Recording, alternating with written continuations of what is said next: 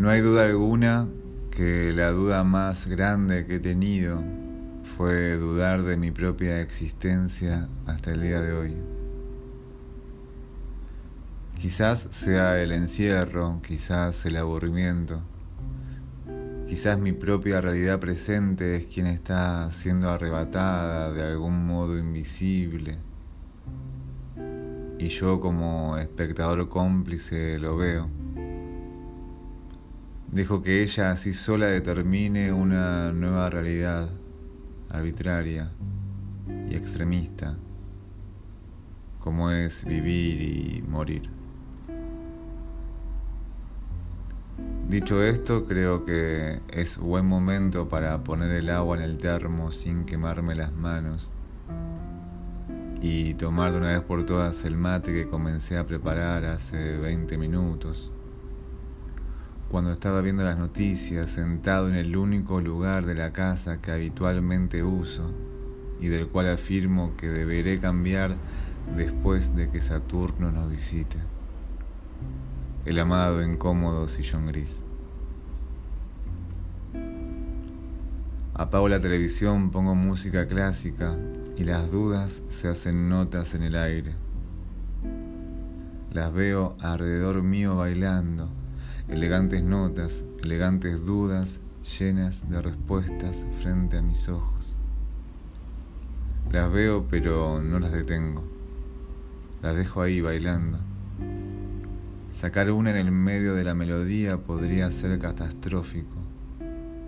La armonía de la música y del pensamiento se alteraría y entraría en un estado incierto de comportamiento y por sobre todas las cosas de comprensión del tiempo y sus variables. Estoy loco, lo sé, pero a veces lo dudo. A fin de cuentas, el día pasa la rutina automática de estar frente a la ventana crece. La obtención de un paisaje extraordinario por ahora es la única gratificación, al menos visual y sonora del mundo. Nunca antes en la vida habíamos ni siquiera imaginado lo que hoy vemos y escuchamos.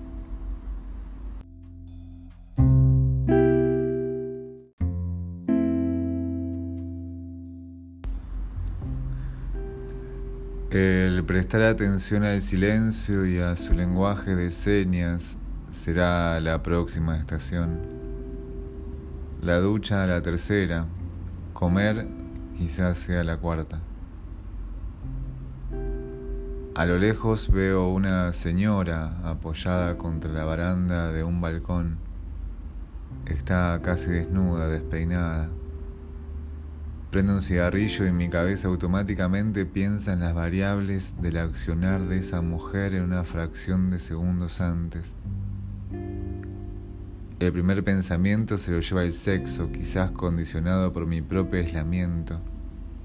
El segundo, en cambio, va directo y en línea recta. Esa mujer, en realidad, está triste. La pregunta es, ¿por qué? El celular suena, está arriba de la mesa, tengo que ir a buscarlo, pero no puedo dejar de ver esa mujer casi desnuda, despeinada, fumando. ¿Qué te pasa? Pienso, mientras intento de algún modo conectarme con ella. Sigo mirando, el teléfono sigue sonando. Sigo mirando, el teléfono deja de sonar. Sigo mirando y la mujer apaga el cigarrillo Mira para arriba, se acomoda la bombacha, se da vuelta y entra al living de su casa. Agarré el teléfono, me llamó Laura. Ella también está pasando esto sola. Sin embargo, el problema que la queja Laura no, no es estar sola, sino la consecuencia de esa acción. Abre el portal a las sombras, Sombras llenas de dudas, sombras mentirosas, sombras negras, sombras mediocres, sombras nefastas, necesarias, sombras funcionales, emocionantes, sombras que cambian la dirección de las cosas. Estamos atrapados en la historia. No podemos salir.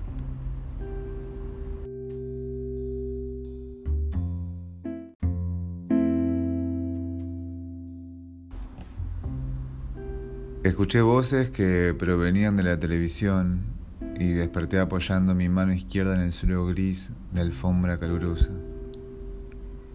Eran las doce del mediodía, era domingo. Al lado mío el sol entraba sin permiso alguno por la ventana.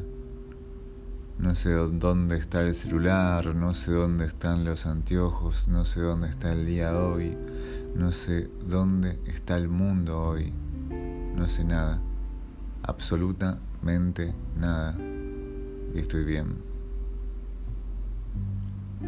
Al levantarme caminé hasta el baño y me vi más viejo. Es como si estos días la percepción del tiempo haya cambiado. Todo pasa adentro, pensé y volví al sillón. Puse música, pensé en las diferentes variables del día. Pensé en esperar a que mi vecina salga y saludarla con la mano. Pensé en llamar a Laura y compartir con ella este mediodía de silencio. Pensé en hacer ñoquis con salsa, pensé en hacer ejercicio, transpirar hasta que no quede agua en mi cuerpo. Pensé también en un proyecto radial, en, un, en uno teatral, en uno televisivo.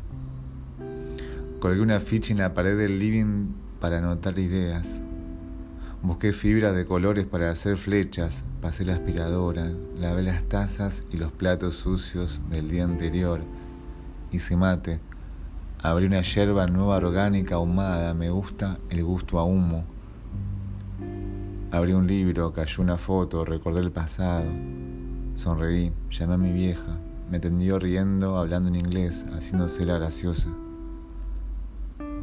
Hablamos, me contó que está por almorzar con mi viejo y mi hermana. Allá todo parece más sencillo, están bien. Estoy feliz por eso.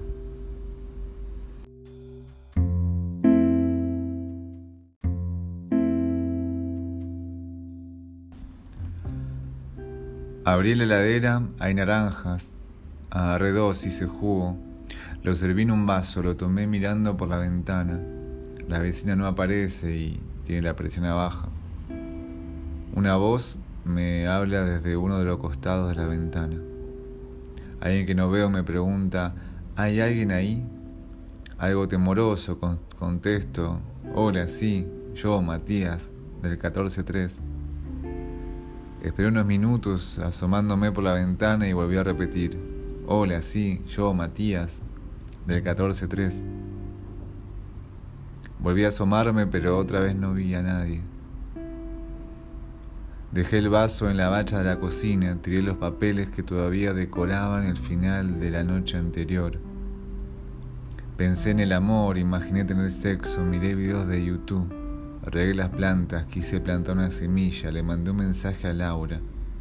Revisé los mails del laburo, abrí el home banking, gasté plata, hice un nuevo pedido de supermercado, me olvidé de comprar servilleta de papel.